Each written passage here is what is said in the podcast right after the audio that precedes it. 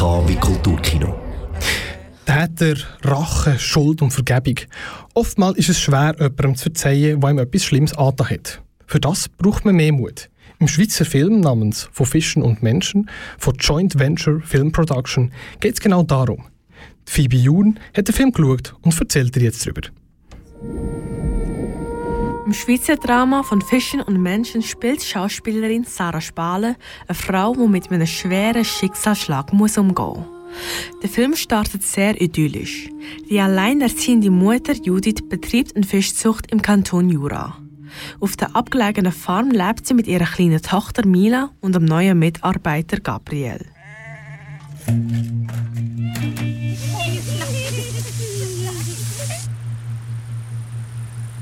Man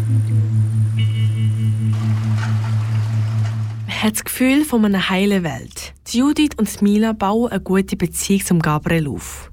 Doch dann taucht David, der drogenabhängige Brüder von Gabriel, auf und das Idyllische von an zu zerfallen. Als Judith mit ihrer Tochter an einem Abend einen Zwischenstopp bei einer Tankstelle macht, wird die Tankstelle überfallen und beim Flüchten ist der Räuber mit der Mila zusammengestoßen. Das kleine Mädchen verliert das Gleichgewicht und prallt mit dem Kopf gegen Bordstein. Kurze Zeit später kommt sie ums Leben.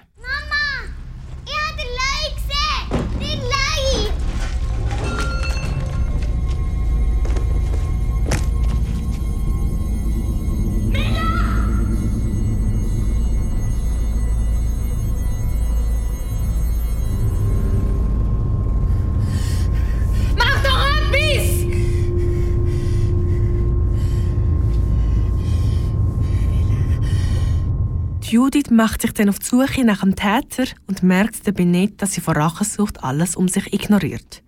Man merkt schnell, dass es eine Geschichte um Opfer, Täter, Rache, Schuld und vor allem auch um Vergebung geht. Weißt du eigentlich, was du ihm damit antust? Er ist mit Methadon von allem weggekommen.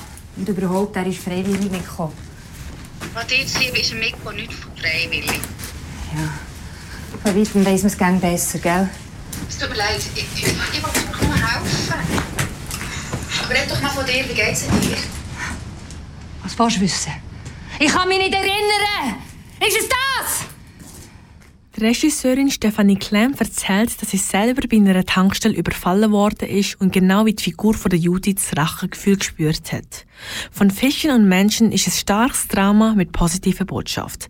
Die Regisseurin wollte damit Zuschauer daran erinnern, auch in schwierigen Situationen und Krisen die Menschlichkeit zu bewahren.